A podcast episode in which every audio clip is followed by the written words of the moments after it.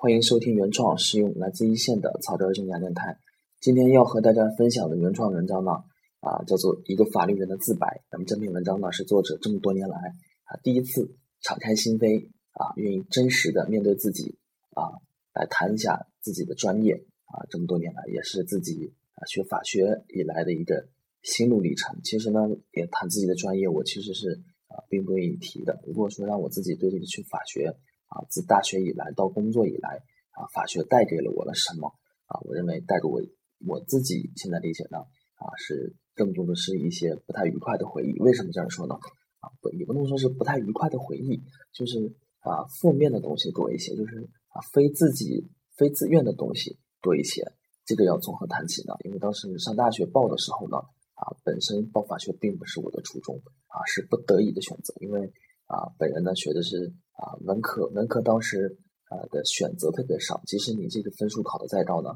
能选的专业就是这么多啊。外语啊是本人是个男的啊，这外语啊上高中的时候就学的不太好，所以是绝对不会选择外语的啊。当时还有这个啊行政管理，啊有公共管理啊，还有其他专业。那么综合下来看了一下，唯独这个法律还是比较正经一些的，所以在一个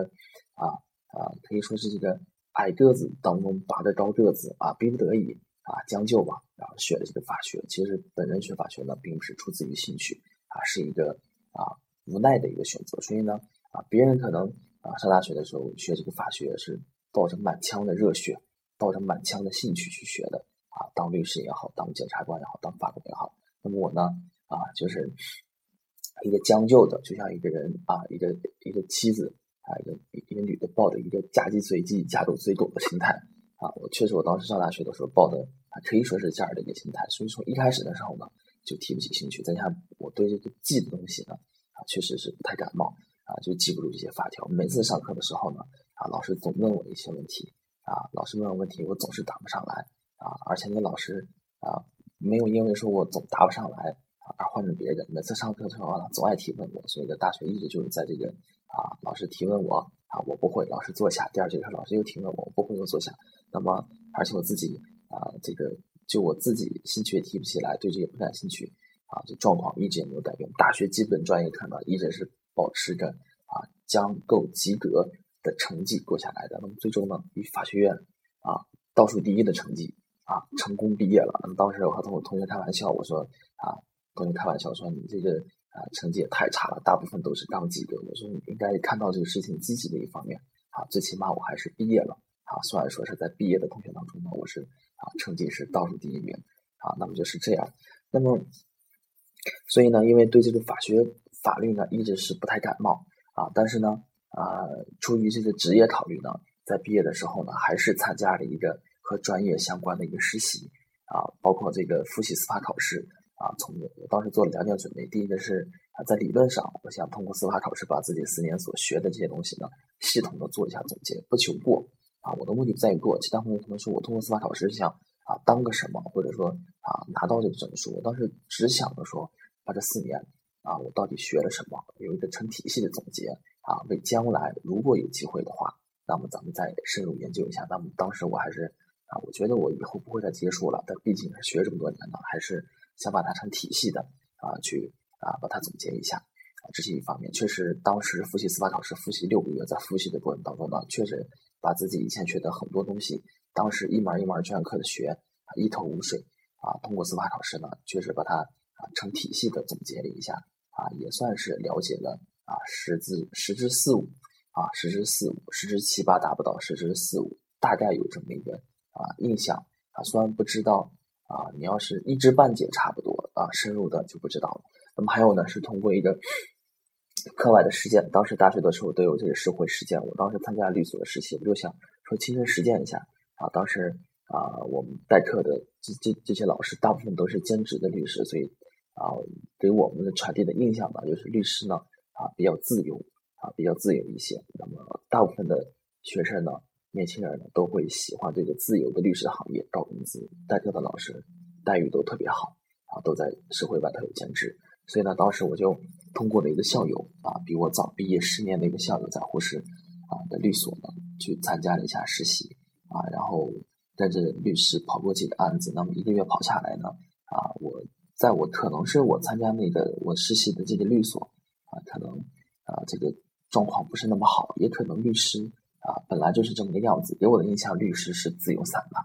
自由散漫啊，从这个主任啊到这个律师，年轻律师、实习律师，特别的自由散漫啊，就像放羊一样的感觉。那我当时一直给自己的规划就是说，无论我将来要从事什么行业，哪怕是自己创业也好。那么工作的前三年呢，一定要到一个啊，最次也得去上班，到一个啊单位当中去，到一个组织机构当中去，把自己磨练一下你最基本的啊具体的，比如说这些啊你的基本的社交礼仪啊，最基本的你的走路的这个嗯这这个状态，你的坐姿啊，说话谈吐、形象气质，最基本的应该啊和这个社会大众的一个基本的礼仪应该是相符的。那么。我在律所实习了一个月以后呢，发现跟我的想象当中是截然相反的啊，给我的印象特别差啊。反倒是在最后啊实习临近几天的时候呢，啊跟着呃去听了一个啊胡适高院的一个开庭，对检察官的印象是特别好。当时这么一个案子是两个检察官啊对的十四个律师啊，律师就是油嘴滑舌，当时啊为这个啊十十几个黑社会的啊给他的辩护，检察官是正义凛然的。啊，特别正义，所以我对检察官的印象是特别的好。那么当时实习完了以后呢，彻底打消了我走法律这条路啊，彻底打消了这个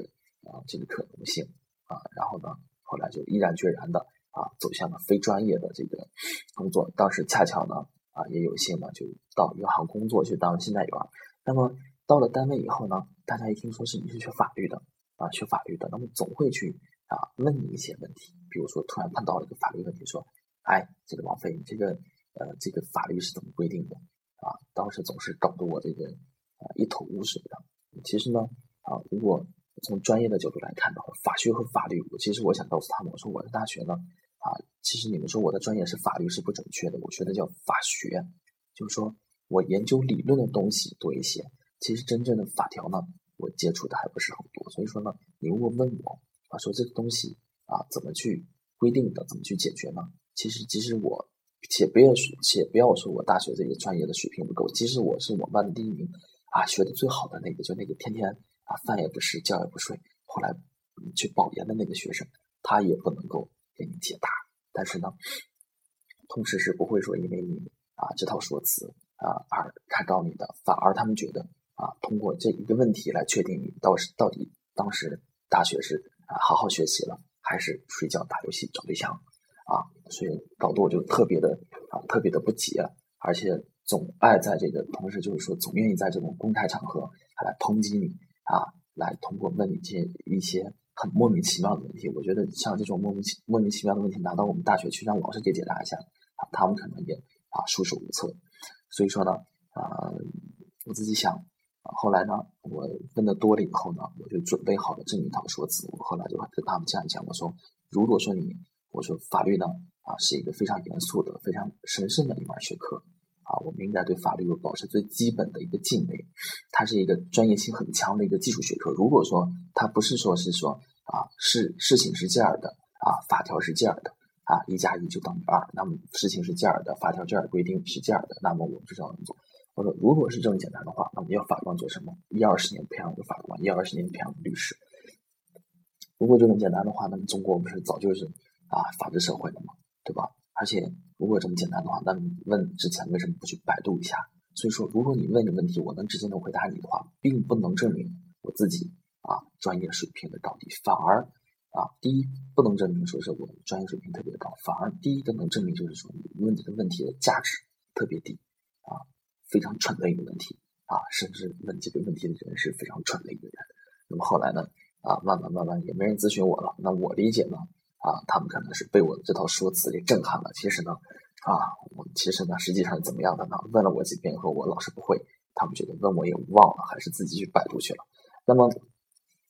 到了最后呢，其实呢，呃，工作这么长时间，从上大学时候的抵触，到临近找工作时候的呢，发誓就这辈子不再和法律打交道。再到现在呢，啊，情绪以外，或者说是啊，客观的去看待一下法律这门学科，于我而言，对我到底有什么样的价值？啊，我认为呢，啊，法律是一个，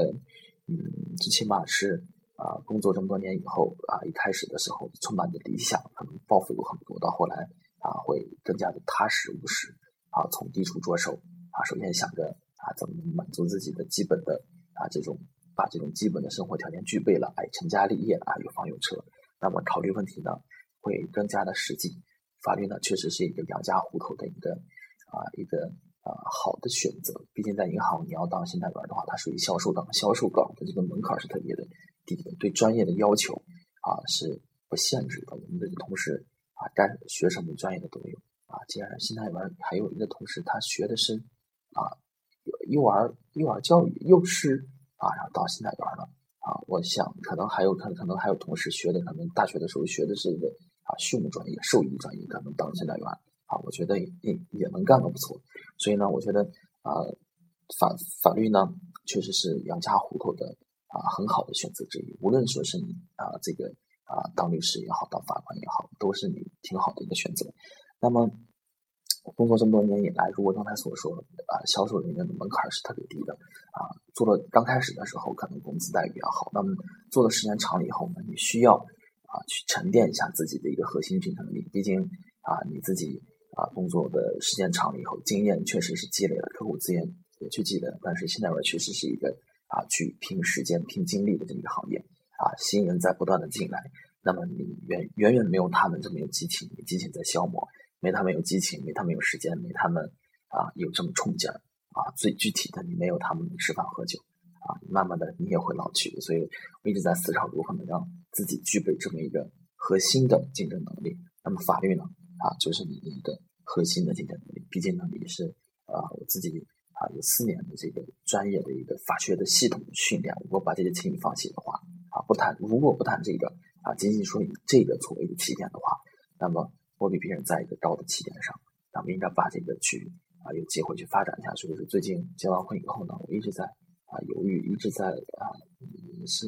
很挺痛苦的一个选择，也在和同学，也在和这个同事、领导在。啊，沟通这个问题，说这个司法考试到底要到底要不要过？如果说啊过的话，啊时间精力的投入到底能不能换来一个恰当的结果？啊，如果说没有希望过的话，啊时间精力摊进去的话，啊那么是等是不是就等于白费？或者说我能有更好的选择？啊，这个问题到现在都没有解决，一直也在困扰我。而且这个到现在呢，法律就是说，而且我最近呃一直是对这个保持关注。最近的新闻特别火，说是这个呃十八届的四中全会对对法律依法治国提到这一个相当高的高度上啊，就未来的远景来看的话啊，它的这个啊行业的一个发展的这个空间是特别大的。具体到啊银行内部，嗯，各家银行现在对这个可能以前就是支行有自己的一个啊叫做风险管理部。总总分行风险管理部到现在呢，啊，法律的以前是法律是折到这个风险管理部中间的，呃，最多的可能最高配置就是一个中心，到后来单独拿出来做一个风险管理部，做一个法律合规部，啊，它的一个重要性是不言而喻的。如果说是你真的把这个法律学好的话，它就是啊，真的是一门技术，啊，一个不恰当的比喻，啊，你修车的话，你学好的真的是一门技术，无可替代的这么一个技术。啊，确实是技技术性也是比较强的这么一个学科啊。那么，呃，说起这一个法律人的自白啊，本身题目呢啊，可能啊给大家印象说就要谈一些啊比较啊感性的一些东西，实际呢就是一些具体的事情，从自己上大学啊，再到找工作，再到自己工作以后啊，自己对这个法学对自己专业的一个感情变化，从厌恶啊到啊到抵触到发誓。啊，再从事这行子到现在，客观的去看待它，啊，能够理性的把它接纳进来，啊，认为呢，这是一个比较成熟的一个表现，比较成熟的一个表现。那么再往后呢，啊，法律在我自己的生活工作当中将会扮演一个什么角色呢？啊，我希望它是我，啊，我不求那自己年初的时候定位目标的时候呢，我写到，我不求他能给我，呃，我一定要把这个证拿下来，我只求他成为我一个。啊，比较核心的一个竞争能力，就是说，不一定你要有这个证儿，不一定你要从事法官或者律师，但是你啊，跟工作相关的某些问题上，你一定要能达到专业的水准。就是说，能力在前，资格在后。如果说能力和资格都能具备的话，那是再好不过。如果要二者选其一的话，那么我选择先具备能力啊。毕竟在银行内部啊，如果是信贷员有具备这项这方面能力的话，发展空间啊，还是比较不错的，我认为是这样的。那么这个就是今天要谈的全部内容，一个法律人的自白啊。那么就是这么多。如果感兴趣的这个朋友呢，可以啊关注草根精神家微信公众账号啊，去啊看一下我所最近一年所写的这五十多篇文章。我相信大家一定会有所收获的。就这么多啊，谢谢。